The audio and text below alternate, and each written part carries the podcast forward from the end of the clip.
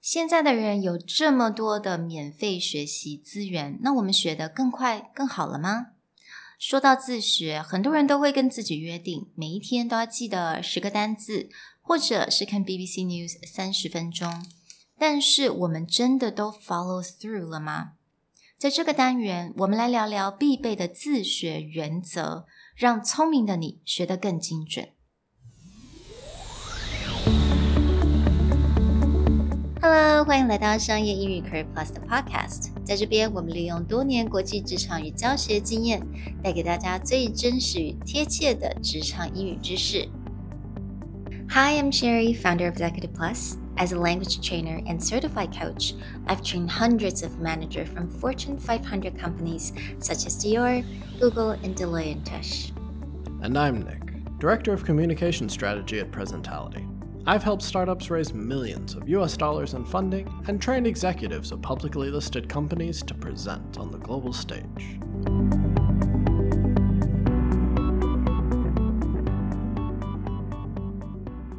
Welcome to episode 14 of the Career Plus podcast. This week, we want to talk about studying English at home. Now, for years, when I was working with business people on improving their language, this is one of the most common questions I would get. Either they wanted to improve, to you know, work in their company, or a lot of people who had studied abroad or worked abroad and came back to Taiwan felt that they were regressing. And so they just really wanted to know it's like how do I keep up? How do I, you know, study on my own and make sure that my language level stays higher? 嗯，所以像 Nick 所讲的，蛮多上班族其实对于自学这种方式都还蛮有兴趣，因为第一时间非常的少，常常加班，所以你能够去 commit 到补习班的这种机会比较少。在第二，我发现就是蛮多人已经到某种程度，尤其是在学习商业英语上面，你会发现有很多大班，像补习班啊，或者现大班制的这种规模，已经没有办法去能够。给你你所需要的，因为你会发现你的需求跟其他人是不一样的。就算你们可能程度差不多，但是你发现你所需要的一些 information 跟 knowledge 是跟别人不一样的。Right. So when it comes to studying on your own or studying at home, I always have two key pieces of advice. The first piece of advice is Are you interested in what you're listening to? You know, a lot of people think it's like, oh, I gotta study, and they pick up like a dictionary or listen to BBC. Yeah. Or they just find something that's very dry. Like if you're into the news, great. But if you're not into the news, believe mm-hmm. me, having it on in the background makes no difference because you're not paying attention. Your brain is filtering it out. Mm-hmm.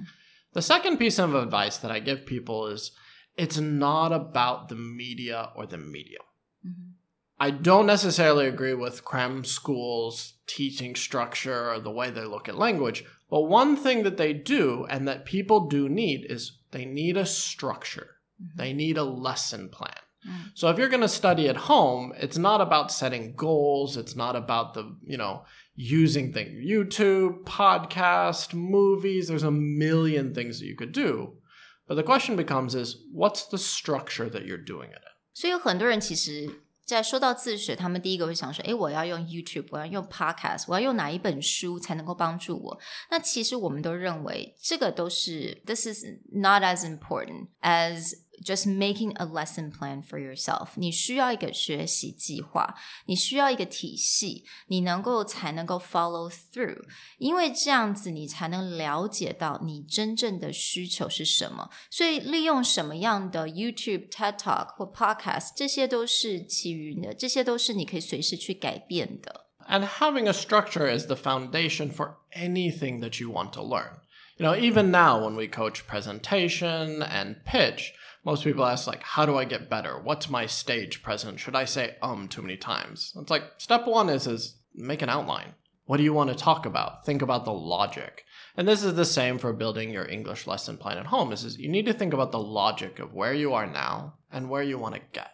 So sherry you do this a lot when you're either working private 101 but you either create a lesson plan or you entice people to start thinking about key questions for how they improve their english right yeah. And this mostly comes from my background in coaching. 呀，因为我不能不敢说我自己是台湾唯一的语言教练，但是绝对是少数的。那因为我从教练这种逻辑思考的这种方方式，我发现它其实可以帮助非常多成人在学习上面。因为 again，大家时间非常的有限，而且每个人需求都是很特殊，所以你一定要从这种呃了解你自己到底需要什么，这些很多不同的问题。呃，你可以问自己，如果你要自己这样子做一个 lesson plan 的话，没有问题。You can ask yourself all these different questions，让你了解自己到底必须现在要补充什么，而且给自己 set 一个时间、一个计划。So if someone was to build this plan for themselves, what kind of questions or what kind of process do you think that they need to go through in order to build a more effective plan? Right. So I think if you're going to do this by yourself and um, 通常我都会跟我的客户经过大概两三个小时的这种不同的 questions，然后 interview 这种方式，我们可以拟定一个计划。但是如果你想要自己自己来做做看的话，没有问题。我这边有一些 questions，你可以就开始啊、可以自己问自己，然后自己做一些评估。那第一最前面两个 question 的 easiest ones are What's your strength and what's your weakness?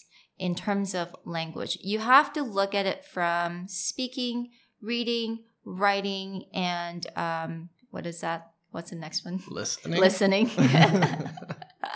Four skills. You have to look at it from all different per perspective. 很多人都会说。 诶，我只想要练习那个听跟说就好了。可是呢，你会发现说，有很多人因为他只想练习听跟说，他其实他的写跟他的读或者他的文法特别的需要加强，因为特别的弱。所以你要了解一下，评估一下你的到底你的你的呃强项跟弱点到底是在哪里。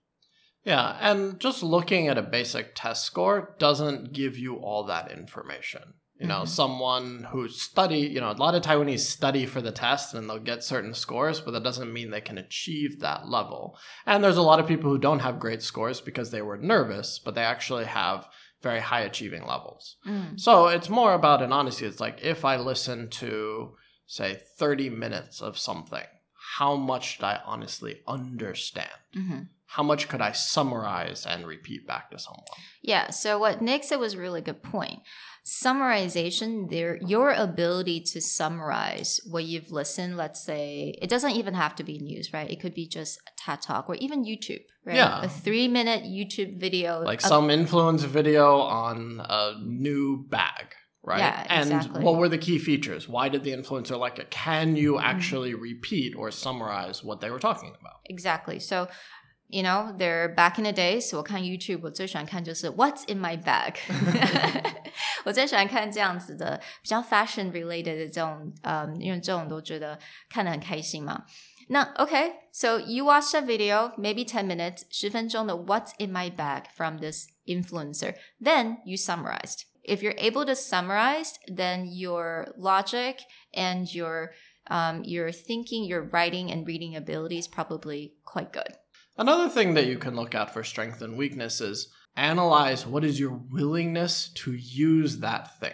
Mm-hmm. So, for example, as someone who's grammar, they may feel, oh, my grammar is not great, but I am willing to go talk to anyone. Mm-hmm. This is a strength that you can utilize when it comes to building mm-hmm. your plan. The reverse is true. Some people out there, their grammar is fantastic. Their grammar is better than even a native speaker, and they can explain all the words but they refuse to write something down because they're worried if it's going to be okay or not. Mm-hmm. Right? And these are factors that you can consider in mm. when building this plan and evaluating yourself. It's like, what's your confidence level? What's your willingness to do something? Mm. 所以，我们刚刚提到了，这些都是你必须要去想，这些都是所谓你的强项跟弱点，并不是你的成绩。好像说，哎，你当初你的在 TOEIC 里面，你的文法几分，你的 reading and writing 是几分？我们在讲的不是这个，我们在讲的是你实际上在使用这些语言的时候，你能做到。哪一种程度？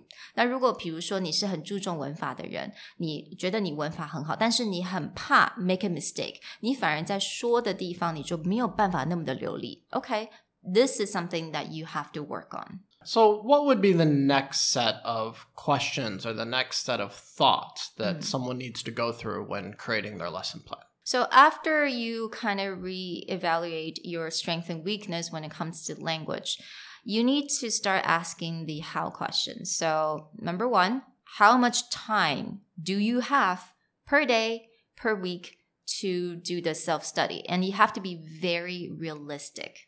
这个部分就是你到底你几每一天或者是每个礼拜能够给自己多少的时间去做这种自自学？那请大家一定要非常的 realistic。这个时候你不能说没有问题，每天我一定要一个小时， 不管我会不会加班，不管怎么样，我一定一个小时。那如果你真的觉得你实际上觉得自己真正的能够 provide 十分钟，那你就说十分钟。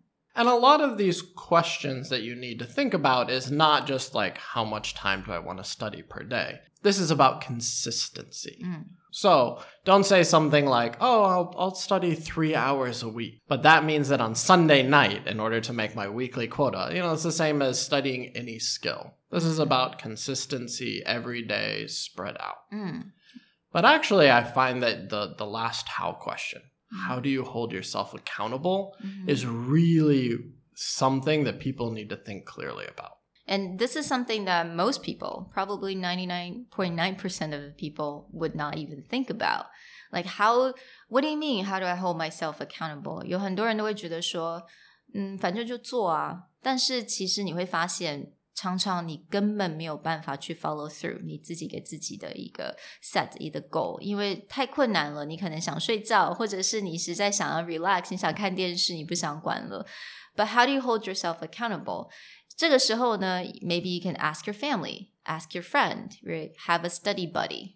You know，庆祝一下。如果你呃到达某一个程度，你也可以说，哎，我就可以 take myself out to a fancy dinner. Yeah, Like you, you need to reward yourself, or I mean, some people go the punishment route, but I find that tends to work a little less. Yeah. Reward, set it up. Say something like, I'm going to give a speech in English.